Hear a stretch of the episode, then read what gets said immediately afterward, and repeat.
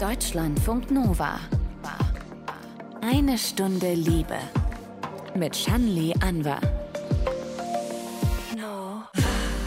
Von wegen alle elf Minuten verliebt sich ein Mensch über Plattform XY. Der Frust beim Online-Dating ist doch bei vielen von uns sehr, sehr groß, vor allem wenn man auf der Suche nach einer Beziehung ist. Ich sammle für alle Singles da draußen Tipps von einer Psychologin, die auch auf lauter typische Dating-Probleme und Phänomene eingeht, weil da gibt es doch einiges, ne? Oh, ich würde mir halt wünschen, dass die Leute klarer kommunizieren, was sie auf den Plattformen suchen und auch ehrlicher sind, was ihre Hobbys angeht. Oft steht dann irgendwie so in der Bio drin, ja, mir geht's gut, das muss jetzt nicht mehr fragen oder so. Aber eigentlich ist das also die Frage, wie geht's dir oder was, wie läuft die Woche oder so, eigentlich sehr ein schöner Opener. Also auch um zu gucken, was hat die Person gemacht, dann vielleicht gibt es gemeinsame Interessen oder so. Dieses Hey ist aber auf der anderen Seite auch wieder langweilig. Also es ist ein bisschen schwierig, aber auf jeden Fall nicht diese scheiß Anmachsprüche. Also wenn Leute schreiben, ich suche nur One-Night-Stands, bin ich raus, weil das suche ich gerade nicht. Ich swipe auch nur aus Langeweile. Wenn ich in der Bahn sitze und nichts zu tun habe, dann hole ich die App raus und swipe ein bisschen rum. Und am Ende äh, denke ich mir dann so, okay, wie ist die Person jetzt in mein Match geraten irgendwie? Also wie ist das zu einem Match gekommen? Bekommen. Die habe ich doch gar nicht geliked. Wie können wir besser matchen? Vor allem, wenn wir auf der Suche nach einer festen Partnerschaft sind. Darum geht es heute in einer Stunde Liebe. Und kleiner Sneak Peek auf den Schluss der Sendung, da erzählt Emma im Liebestagebuch von ihrer Online-Dating-Erfahrung mit Auf und Ab und überhaupt. Dann noch ein besonderer Hinweis, ihr könnt uns eine Stunde Liebe live erleben am 22. Mai abends in Mainz im Unterhaus. Da werden wir bei der Fail in Love Night mit dabei sein. Es gibt Geschichten zum Scheitern und Gelingen der Liebe und mit dabei von unserer Rubrik Liebestagebuch ist unter anderem Cleo, die ja in einer nicht monogamen Beziehung steckt. Und auch Autorin und Schauspielerin Ricarda Bramler ist am Start. Sie war lange mit einem Narzissten zusammen wird davon erzählen an diesem Abend. Wir verschenken Karten. Meldet euch, wenn ihr hingehen wollt, nach Mainz am 22. Mai. Mail at deutschlandfunknova.de. Gibt Gästeliste plus eins, ist klar. Deutschlandfunk Nova. Eine Stunde Liebe. Was die Psychologie über Dating weiß, hat Psychologin Pia Kabic zusammengeschrieben und vielleicht kennt ihr sie ja auch vom Funkkanal Psychologie. Ihr neues Buch, das heißt It's a Date, aus dem wir ja jetzt lauter Anregungen mitnehmen wollen, unbedingt, vor allem für alle Singles unter uns mit Beziehungswunsch, ähm, um das Dating-Game einfach zu verbessern. Willkommen in eine Stunde Liebe, Pia. Dankeschön, hi. Vorneweg beschreibst du ja deine ganzen eigenen Dating-Erfahrungen als Heterofrau 29 aus Berlin, die ähm, lange, lange einen festen Partner gesucht hat. Und bei Online-Dating-Apps wie zum Beispiel Tinder müsste es für dich als Frau ja gut gelaufen sein, weil es gibt ja einen klaren Männerüberschuss, ne? Ja, also theoretisch schon. Praktisch war das eine emotionale Achterbahnfahrt, würde ich mal sagen. Du hast es aufgelistet. 64 Prozent der NutzerInnen bei Tinder sind Männer und 36 Prozent Frauen. Also ist es mhm. so, dass das ja vielleicht auch Männern erklären kann, die auf der Suche nach einer festen Freundin sind, warum sie nach einer Woche vielleicht weniger Matches sammeln können als die beste Freundin. Ne? Das ist so eine Erklärungsmöglichkeit dafür. Ja, es geht halt nicht ganz auf. Ne? Auf jede heterosexuelle Frau kommen zwei Männer und auf jeden heterosexuellen Mann kommt eine halbe Frau. Also ich kann mir schon vorstellen, dass das ein bisschen frustrierend ist. Und dann kommt ja noch hinzu, dass die Gründe, warum sich Leute so auf Online-Dating-Apps oder Plattformen rumtummeln, sehr unterschiedlich sind. Bei mir ist es eigentlich fast nur ein Langeweile-Ding, dass ich einfach mal so schaue, was für Profile in meiner Gegend sind und ich schreibe eigentlich kaum mit irgendwelchen Matches. Das ist super unverbindlich, super oberflächlich. Dass man irgendwann vielleicht das auch so ein bisschen wie so ein Spiel sieht, nur noch swiped, um das auch irgendwie so einen Kick gibt. Wir haben uns zum Thema Dating in Köln umgehört und ich spiele jetzt immer wieder Statements ein. Pia, Langeweile, Ego-Booster, Swipe-Sucht mhm. vielleicht sogar, wie so bei einem Spiel. Äh, all das sind Gründe oder Möglichkeiten für Leute, warum sie zum Beispiel ganz lange auf Tinder hängen bleiben? Ja, voll. Mich hat es tatsächlich sehr schockiert, dass fast die Hälfte der zwischen 18 und 27-Jährigen auf Single, äh, auf Single, auf Tinder nicht Single sind. Wo ich mir so denke, bitte was? Mir war es irgendwie gar nicht bewusst, als ich so mit der Recherche vom Buch angefangen habe, weil das heißt ja Dating-App. Und ich dachte halt so, ja klar, es gibt ein paar schwarze Schafe, die gibt's halt immer so, ne? Aber die Mehrheit ist halt Single auf den Dating-Apps, aber das ist halt nicht der Fall. Und ich finde es auch irgendwie legitim, wenn man mal aus Langeweile swiped oder auch vielleicht mal für den Ego-Boost. Aber ey, ganz ehrlich, wenn man eine Beziehung hat, meldet euch doch bitte ab. Ja? Dann ist es also auf jeden Fall leichter für all die Singles, ne? Die äh, was Festes Voll. suchen. Wie erfolgsversprechend ist Online-Dating denn überhaupt, wenn man gerade eine Beziehung sucht? Ja, also es ist immer natürlich so ein bisschen Definitionssache, was Erfolg ist. Aber klar, wenn man jetzt eine Beziehung sucht, dann also erfolgreicher als manche meinen auf jeden Fall. Die meisten Paare lernen sich heute online kennen ungefähr 50 Prozent finden halt auf Tinder und Co. entweder eine Beziehung oder halt einen erotischen Kontakt. So wird das in der Studie genannt. Fand ich ein bisschen lustig. Also ist schon erfolgsversprechend auf jeden Fall, wenn Erfolg halt für einen bedeutet, dass man eine Beziehung findet. Aber es ist natürlich auch nicht garantiert, leider. Ich will mit dir die verschiedenen Phasen des Online-Datings durchgehen, ja? Also wir fangen mal an beim Profil erstellen überhaupt erst. Wir gehen die Basics mhm. durch. Erstmal das Foto. Kommt das gut an? Hier mal ein paar Überlegungen. Durchschnittlich kommt wahrscheinlich gut an, wenn man Fotos mit Autos drin hat, Fotos, in denen man oberkörperfrei ist, zumindest für die Männer, seine Größe auf jeden Fall reinschreibt. Sowas in die Richtung. Ist alles jetzt nicht so meins, aber damit punktet man auf jeden Fall gut. Am besten noch Fotos von einem Fotografen mit irgendeiner schicken Friese, sowas. Ich glaube, sowohl auf der einen Seite als auch auf der anderen Seite spielt Aussehen, glaube ich, eine große Rolle. Du bewertest ja im Grunde nur nach Aussehen. Ich glaube, auf die Bio wird jetzt nicht so ein großer Wert gelegt. Ich glaube, mit auf der einen oder der anderen Seite äh, meint er Männer, Frauen. Das ist alles sehr binär hier erzählt. Es ist natürlich mhm. so, dass das jetzt nicht nur heterosexuelle Menschen ähm, irgendwie betrifft, aber du gehst auch darauf ein, dass sehr viele Studien sich um heterosexuelle Paarkombinationen drehen. Aber verstehen wir erstmal Pia, was sagt die Psychologie dazu? Wie wichtig sind Fotos beim Online-Dating wirklich? Also ich dachte mir gerade bei den Aussagen so, ähm, warte, was? Es ist eigentlich genau das Gegenteil. Das stimmt alles überhaupt nicht. Das ist wirklich das Gegenteil von dem, was die Forschung gezeigt hat und welche Erfahrungen ich auch persönlich gemacht habe. Die Forschung hat nämlich gesagt, dass du so authentisch wie nur irgendwie möglich rüberkommen solltest. Und man muss halt bedenken, man hat genau 0,1 Sekunden, das ist kürzer als ein Wimpernschlag. In dieser Zeit macht man sich ein Blitzurteil über eine andere Person. Das heißt, in diesen 0,1 Sekunden musst du die Person, die da vor Tinder hockt, mit deinem Profilbild überzeugen. So, und du überzeugst nicht mit einem oberkörperfreien Bild, gerade wenn du auf der Suche nach einer Beziehung bist. Also vielleicht, ne, wenn du Bock hast auf eine wilde Nacht, okay, meinetwegen. Aber wenn du halt wirklich eine Beziehung suchst, dann ganz ehrlich, überleg dir mal so, wer bist du, wofür stehst du? Ne? Also, was macht dich authentisch? Und was möchtest du mit diesem Bild halt vielleicht auch aussagen? Ne? Wonach bist du auf der Suche? Und ähm, der Profiltext, der ist auch total wichtig. Auf den gehen wir gleich ein. Ich will noch ganz kurz beim ah, Bild bleiben. Du beschreibst selber, dass du zum Beispiel ein Foto drin hattest, wo du eine ganze Pizza, so stell ich es mir zumindest vor, ja. wirklich, weil der Italiener vergessen hatte, sie anzuschneiden, so eine mhm. komplette Pizza nimmst und da so reinbeißt. Also ja. Ja, das hat auch fast sehr Humorvolles. Also damit sagst du mehrere Dinge. Ich liebe Pizza, ich bin ein sehr humorvoller Mensch und pragmatisch. Wenn ich mal kein Besteck und nichts zur Hand habe, geht es auch so. Aber ich meine, dieses Wort authentisch, das ist halt so schwierig. Mhm. Was kann ich in einem Foto oder meinetwegen drei vielleicht, die ich mir da raussuche, was will ich da über mich erzählen? Das fällt natürlich auch vielen schwer zu sagen, okay, wer bin ich? Und wie kann ich ja. das optisch darstellen? Ja, voll. Kann ich total verstehen. Ich habe auch, als ich mein Profil geupdatet habe und überarbeitet habe in diesem ganzen Buchprozess, habe ich einfach mit einem Freund von mir drüber gequatscht und habe ihn halt auch so gefragt, hey, ne, wir kennen uns jetzt schon so viele Jahre. Was denkst du denn, was ist authentisch? Wer bin ich? So, was sollte diesem Profil unbedingt vorkommen, damit man halt einen guten ersten Eindruck von mir bekommt? Das hat mir zum Beispiel total geholfen. Und ich glaube, mit diesem authentisch meint es halt eben, dass es eben nicht irgendwie durch äh, 10.000 Beauty-Filter einmal durchgegangen ist, bevor das dann hochgeladen wird, sondern dass es halt wirklich so ein Bild aus dem Leben ist. Also bei mir war es die Pizza. Ich sehe auch nicht gut aus auf diesem Bild. Also wenn man sich mein Gesicht anguckt, das ist nicht meine Schokoseite, die ich da gezeigt habe. Ne? Ihr müsst euch vorstellen, der halbe Belag liegt irgendwie in dieser Schachtel. Ich, also ich bin komplett überfordert mit diesem Ding, aber es ist halt einfach total witzig und so einfach komplett aus dem Leben.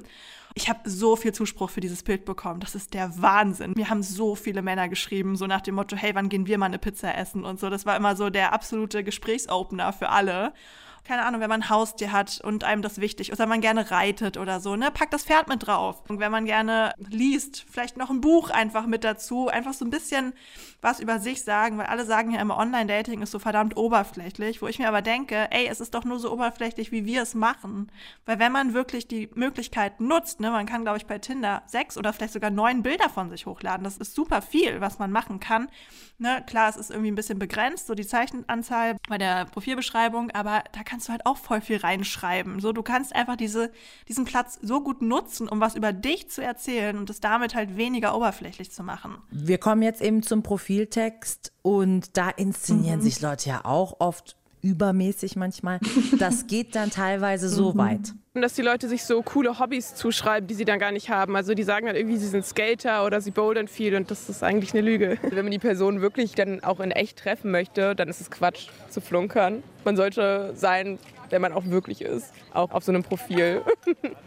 Ehrlich zu sein, das leuchtet natürlich ein. Wie schaffen wir das am besten? Gibt es denn da auch Studien aus der Psychologie? Wie können wir am besten vielleicht auch auf andere wirken? Weil das ist ja auch das, was wir mit so einem Text bewirken wollen. Ja, also erstmal die meisten lügen tatsächlich ein bisschen. Ich meine, es fängt ja schon damit an, wenn du halt ein Bild aus dem perfekten Winkel machst, ne? Und da vielleicht jetzt nicht deine zwei Fettröllchen zu sehen sind, sondern die halt dann einfach eingezogen sind. Ich verstehe es halt auch nicht. Warum schreibt man denn da dann so einen Scheiß? Das ist vielleicht für den ersten Moment cool, weil man irgendwie eine gewisse Sparte an Menschen anlockt, die man vielleicht im echten Leben kennenlernen möchte. Aber sobald es dann zum Treffen kommt, fliegt es doch auf, ne? Und sobald es dann irgendwie heißt, hey, lass mal skaten gehen, ja, haha. So, das ist halt so ein bisschen das Problem halt beim Online-Dating. Du kannst halt einfach echt dich als neue Person erfinden. So, du kannst halt so eine abgewandelte Version von dir da irgendwie verkörperlichen. Ich meine, klar, wenn du jemanden offline kennenlernst, kannst du dem das ja auch erzählen. Ich fand da eine Idee von dir sehr, sehr gut, nämlich wie bei äh, jetzt Restaurantbewertungen oder Location-Bewertungen. Eigentlich müsste man das auch einführen. So, ja, Beschreibungen im Profil stimmen überein mit dem, was ich so, eine Größe, Hobbys und so weiter. Und sexuelle Vorlieben. Das alles stimmt, genau. Fünf von fünf Sternen. Ja, das ist natürlich ein bisschen, oh Gott, das ist fast schon so eine Dystopie der Zukunft. Oh Gott, das will, will man ja nicht, dass Aber- Leute anfangen, einen so zu bewerten. Aber zum Beispiel, was ist, wenn man im Text äh, bei der Selbstbeschreibung Emojis nutzt? Was ist mit dem Punkt? Also Emojis sind generell eigentlich immer gut. Damit kannst du halt einfach einschätzen, wie eine Person was meint. Zu viele Emojis sind meistens jetzt nicht so toll, weil das häufig dann so ein bisschen kindlich wirkt irgendwie. Aber Emojis verwenden, das kommt sowohl bei Frauen als auch Männer gut an, wenn man es halt nicht, ich sag jetzt mal, nicht komplett übertreibt. Du hast selber nach deiner ganzen Recherche aus der Wissenschaft eben deinen Profiltext umgeschrieben. Ich möchte ihn kurz vorstellen, damit man mal eine Idee hat, neben dem Pizzabild, was da noch so war. Hi, ich bin Pia, 29 Jahre alt, 1,78 Meter groß, aus Berlin. Ich bin verliebt in das Leben, immer bereit für besondere Momente. Late Night Working Sessions, guten Kaffee und neue Begegnungen. Schreib mir gerne, wenn du ähnlich tickst und dann ein Soft-Eis-Emoji, also nur ein Emoji und direkt auch schon wieder essensbezogen. Ja, ich frag mich nicht, warum der da war. Ich weiß es nicht. Wie lange hast du an diesem kurzen Text gesessen? Ja, es ging. Also ist natürlich auch immer Definitionssache. Ne? Genau, du hast einen Kumpel nochmal oder andere Freundin drüber gucken lassen. Also auch das, sich im Grunde, damit es keine Rechtschreibfehler gibt und nicht irgendwie es vielleicht doch irgendwie eine komische Formulierung gibt, nochmal einfach drüber lesen lassen. Das muss man sich gar nicht schämen, ne, dass man da den Freundeskreis einspannt. Nee, warum? Also ich finde es immer wichtig, irgendwie sich noch eine Zweitmeinung einzuholen. Und ich meine, ich war ja wirklich auf der Suche nach einer Beziehung, so, ne? Und gerade wenn man halt das Ganze ein bisschen ernster nimmt, ich meine, davor hatte ich äh, ein What's Cooking Good Looking dazu stehen. also, ne, ist witzig, aber irgendwie sagt das halt so gar nichts aus. Ich finde es total legitim, da nochmal irgendwie Feedback sich einzuholen. Ich finde, in deinem Text steht nicht ganz eindeutig, dass du nach einer Beziehung suchst. Und das ist sowieso für die meisten die brisante Frage, ne? Wonach sucht eigentlich jemand? Ähm, Und daraufhin, wir haben auch mal gefragt, was haben die Leute für eine Frage an eine Psychologin? Und die war auch ganz oben mit dabei. Es ist eine Frage, die auch wieder ein bisschen klischeebeladen Richtung Heteromänner geht. Wenn Leute in ihrer Bio schreiben, so erstmal was Lockeres, aber bin auch offen für anderes, ob sie dann das wirklich so meinen oder ob das eigentlich so ist, so ja, wenn ich was Lockeres schreibe, swipen mich eh alle Mädchen weg, weil mehr Mädchen natürlich auch eine Beziehung wollen. Und ich schreibe das einfach nur so, damit ich einfach mal das machen kann und danach sagen kann, yo, hat für mich nicht funktioniert, will ja eh nichts. So, dass man sich darauf ausruhen kann. Das würde mich interessieren, wie das so aus der männlichen Psyche dieser Satz zu interpretieren ist. Gut, männliche Psyche, das sind jetzt so Ausdrücke. Ne? Ich weiß, mir ist mir klar, dass es das nicht gibt, aber ich glaube, das ist so ein Ding, was sich viele fragen. Also die einen geben vor, ich will eine Beziehung, aber dann hast du nach drei Dates das Gefühl, der Typ wollte eh nicht eine Beziehung. Oder umgekehrt, auch die Frau ist ja egal. Jetzt muss auch nicht nur unter Heteros so passieren. Ne? Die Frage des, was Ja. sucht jemand, was gibt jemand vor und was kommt am Ende bei rum. Ja, ist halt immer ein bisschen schwierig, ne? Also ich habe es jetzt auch nicht direkt reingeschrieben, weil teilweise kannst du bei den Dating-Apps halt auswählen, was du suchst. Da kannst du dir, ne, da kannst du sagen, irgendwie nur was Lockeres, eine Beziehung oder halt mal mal gucken, was passiert. Und ich habe mich auch für mal gucken, was passiert entschieden, aber gar nicht mal, weil ich keine Beziehung gesucht habe, sondern weil ich mir halt so denke, nur wenn man sich auf einer Dating-App kennenlernt, heißt es ja nicht, dass es funken muss, sozusagen. Und ich finde es schwierig, mit dieser Erwartung ranzugehen, okay, ne, die Person, die ich jetzt heute Abend treffe, mit der muss eine Beziehung entstehen, auch wenn ich auf der Suche nach einer bin, weil ich meine, es ist ja schon ein Erfolg in Anführungszeichen, wenn man einfach einen schönen Abend hatte. Oder wenn man vielleicht einen neuen Freund, eine neue Freundin irgendwie gewonnen hat, so ohne sexuelle Hintergedanken, ohne romantische Hintergedanken. Aber ich kann das natürlich total verstehen. Das ist halt diese Verunsicherung, ne? Man will sich halt nicht festlegen. Man will halt auch nicht, schreckt ja auch Leute ab, wenn man irgendwie schreibt, ja, ich will auf jeden Fall eine feste Beziehung. Weil du kannst es vorher einfach nicht wissen. Kommen wir zum Thema, warum wir so gerne swipen. Woher kommt mhm. dieser Suchtfaktor? Wir haben das eben bei einem Mann eben gehört, dass er gesagt hat, ja, manchmal ist man so süchtig danach, irgendwie wie bei einem Spiel fast. Woher kommt das? Ja, kenne ich sehr gut. Ich habe auch das Öftere meine S-Bahn-Station verpasst, weil ich einfach so tief in diesem Online-Dating-Sumpf drin war. Also erstmal ist das natürlich wirklich ja wie ein Spiel aufgebaut. Es macht halt Spaß, ne? Du zockst dich da so durch. Die Profile sind halt wie so Karten in so einem Autoquartett. Du hast dann ein Bild von dem Auto, du hast ein paar Informationen und dann musst du halt auf die Karte reagieren, also entweder nach links oder rechts swipen. Und immer wenn du dann irgendwie ein Match hast oder auch wenn du ein Profil siehst, wo du denkst, hey, der sieht aber süß aus, so, ne, könnte halt irgendwie, interessiert mich, dann schüttet das Gehirn halt Dopamin aus. Dopamin ist dann immer so ein Zeichen fürs Gehirn, so nach dem Motto, okay, das, was du gerade gemacht hast, das war gut, das hat sich gut für dich angefühlt. Und in dem Fall war das ja das Swipen, ne, was zu diesem guten Gefühl irgendwie geführt hat.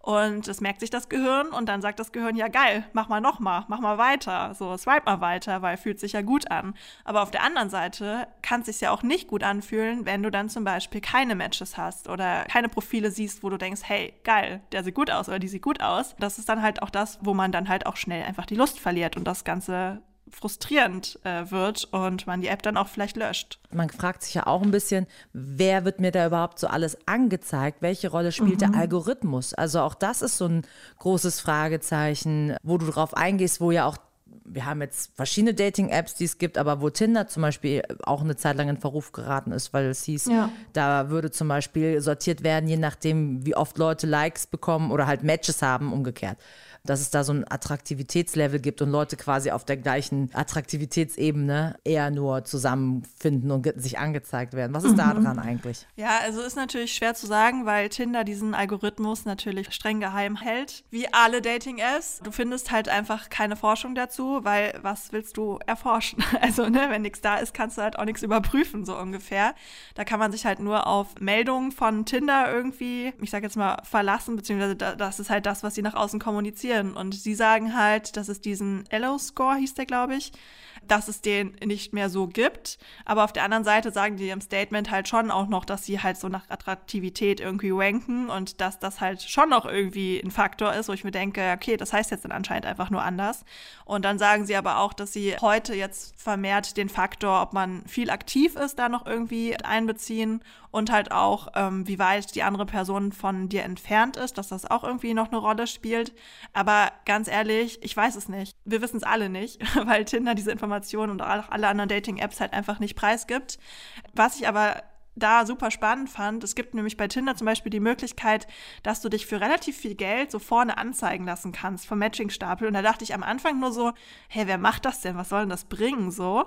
Und dann habe ich aber gelesen, dass während des Swipens die Wahrscheinlichkeit, dass du ein Profil nach rechts wischt, also likest, um 30 Prozent abnimmt. Ein Profil, was du dann irgendwie nach 10 Minuten swipen, dann nach äh, links wischt, hättest du vielleicht am Anfang, als du noch motivierst warst, nach rechts gewischt. Und deswegen macht es halt eigentlich schon total Sinn, da im Zweifel auch Geld für auszugeben, wobei ich das, das ist natürlich eine harte Abzocke, ne? weil das, das kostet echt einiges. Was ist mit so Angeboten wie OkCupid, die dann bewusst mhm. mit Algorithmus als PartnerInnen Auswahlhilfe werben? Also ist das vielleicht erfolgsversprechender als andere Dating-Modelle? Nee. Tatsächlich nicht.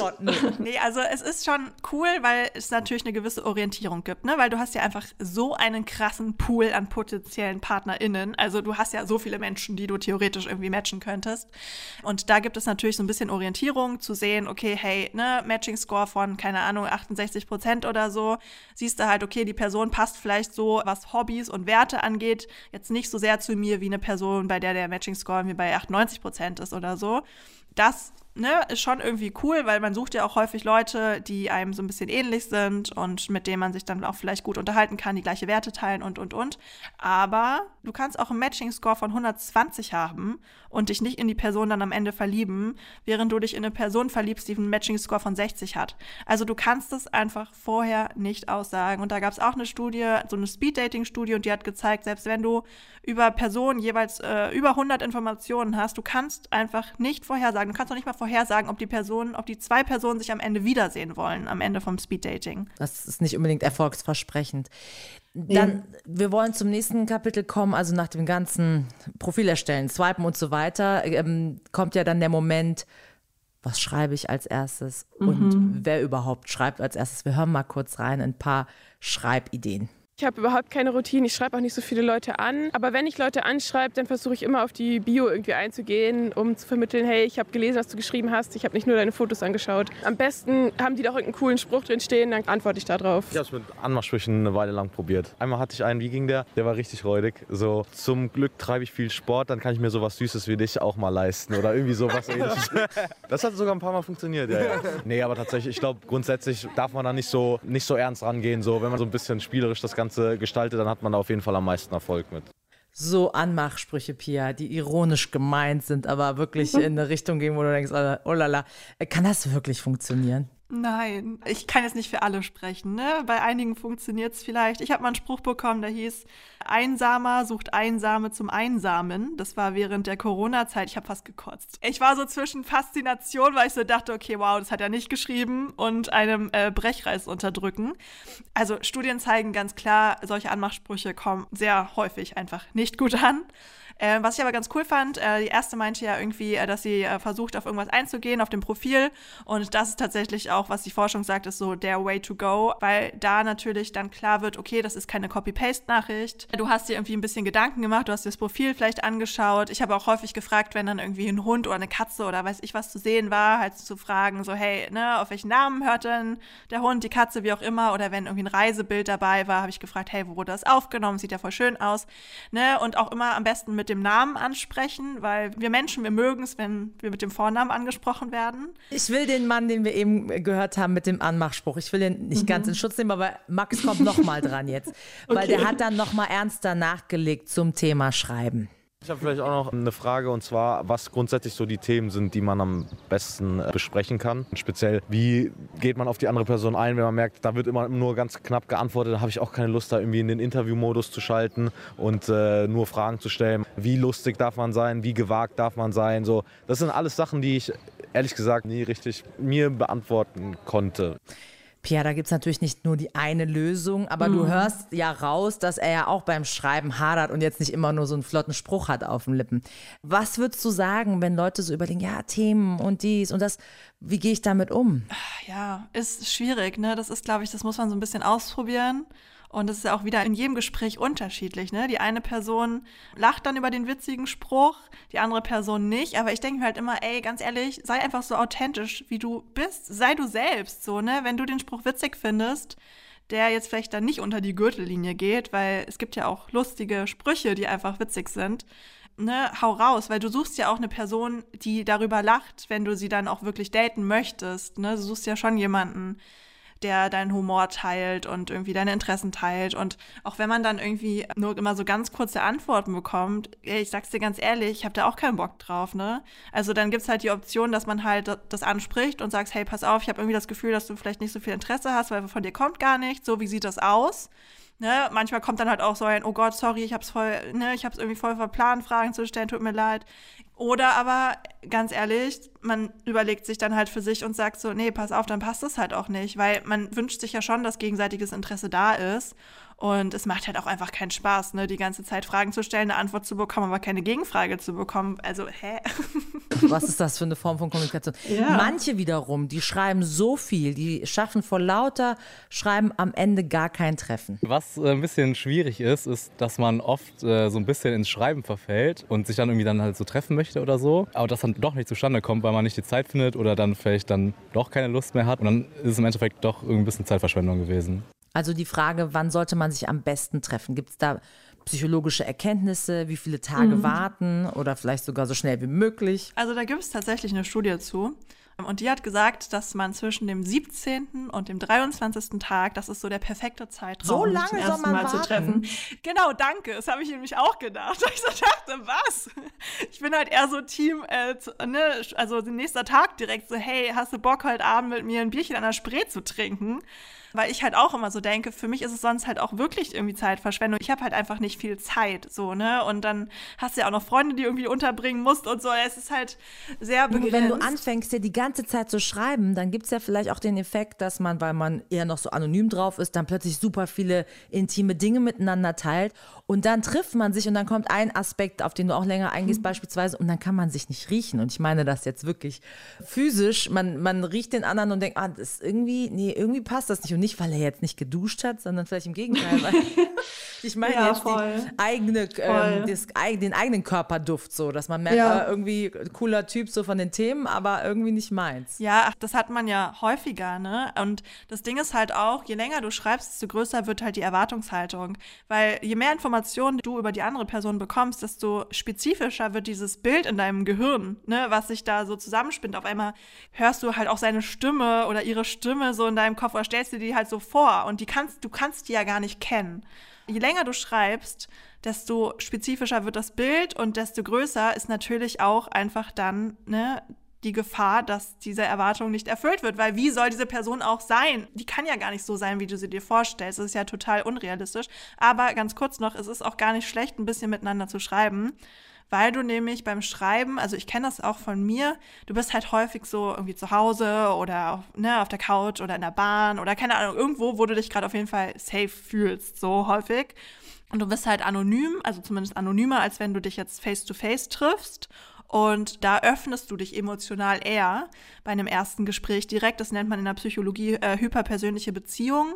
Und das habe ich halt auch sehr bei mir beobachtet. Und das beschreibe ich auch im Buch. Ne? Da habe ich ja auch den Chat abgedruckt mit dem Paul weil ich halt genau das bei mir beobachtet hatte und dachte, ach krass, ey, wir haben einfach ein paar Nachrichten ausgetauscht. Wir haben schon über äh, darüber gesprochen, was wir uns in der Beziehung vorstellen, was uns wichtig ist und so, wo ich mir so denke, das hätte ich ja, wenn ich die Person zum allerersten Mal getroffen hätte, auf einen Kaffee oder so, da wären wir nie so schnell zu diesen Themen gekommen. Und das ist halt eben, weil man zu Hause ist und sich sicherer, also ne, safe fühlt irgendwie und auch nochmal überlegen kann, wie man was formuliert, nochmal eine Freundin das rüber schicken kann, so nach dem Motto, hey, kann ich das so schreiben?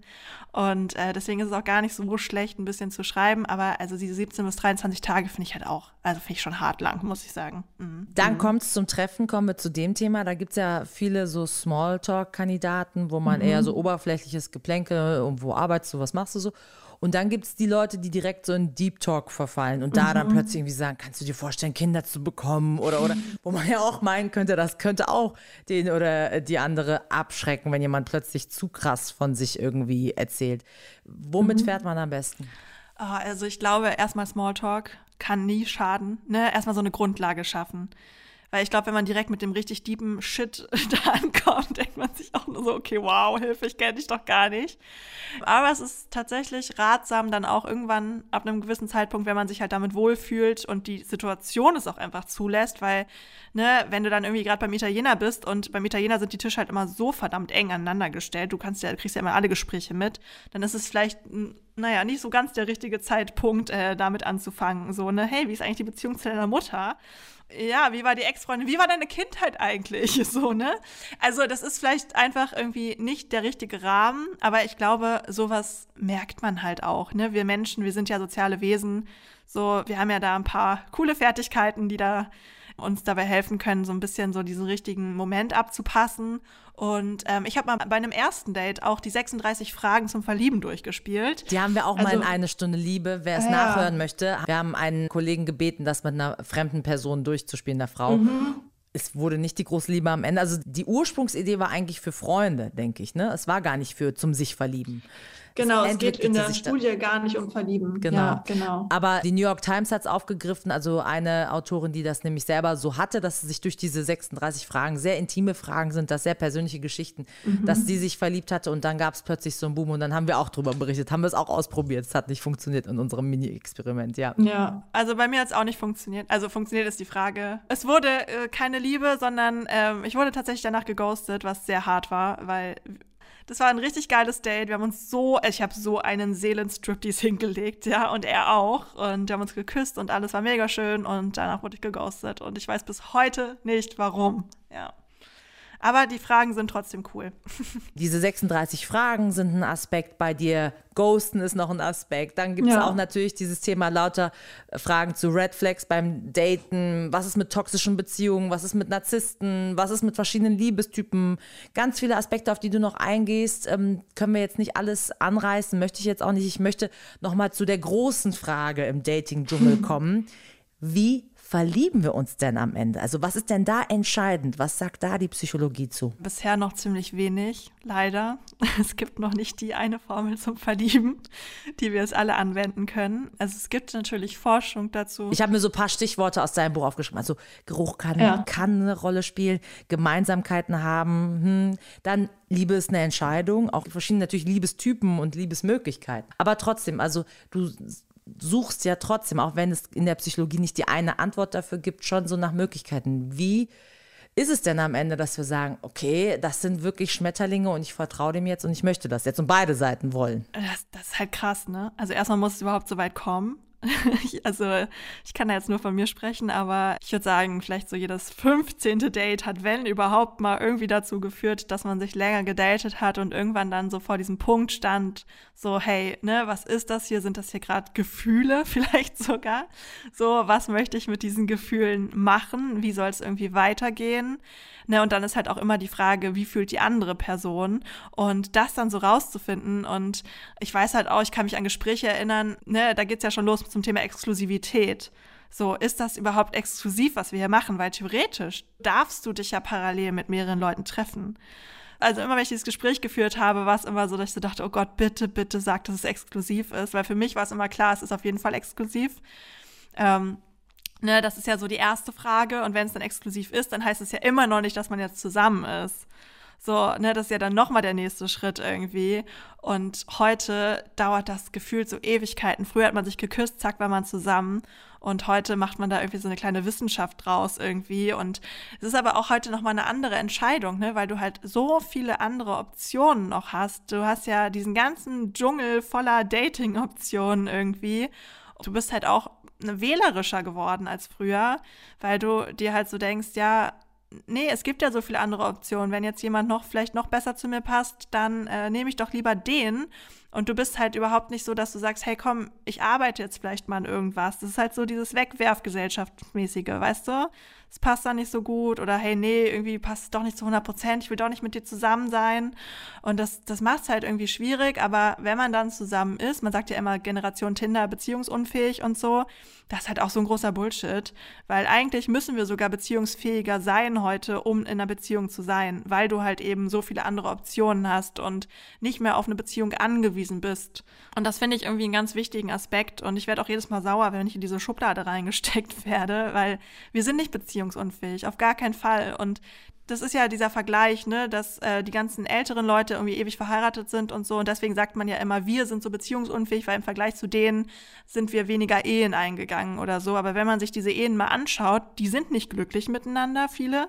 Die sind halt einfach zusammengeblieben, so, ne? Und wir haben heute dieses Privileg zu sagen, gerade auch als Frau, wir sind halt vielleicht nicht mehr finanziell abhängig. Wir können halt einfach sagen, okay, nee, pass auf, das passt hier für mich nicht. Wir sind wählerischer auf jeden Fall.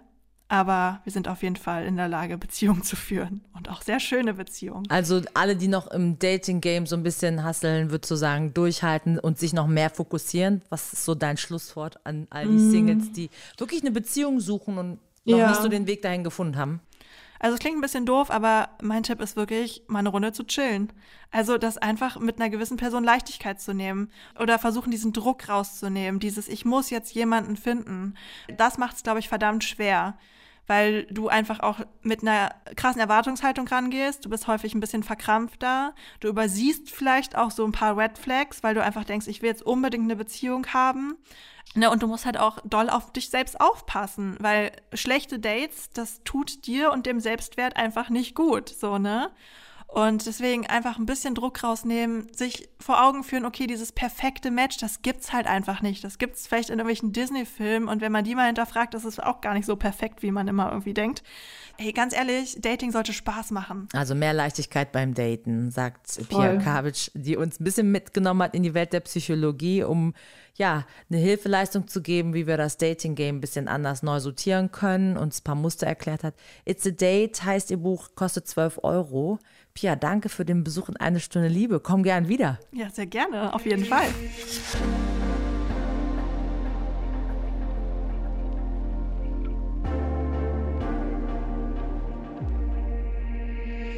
Jetzt hat Pia gerade für mehr Spaß beim Online-Dating plädiert, aber ganz ehrlich, viele finden es doch eher zäh und super langwierig, weil man ja seltenst, also manche auch kaum, sich Hals über Kopf verlieben und man schreibt und schreibt und schreibt sich, es kommt nicht immer was bei rum.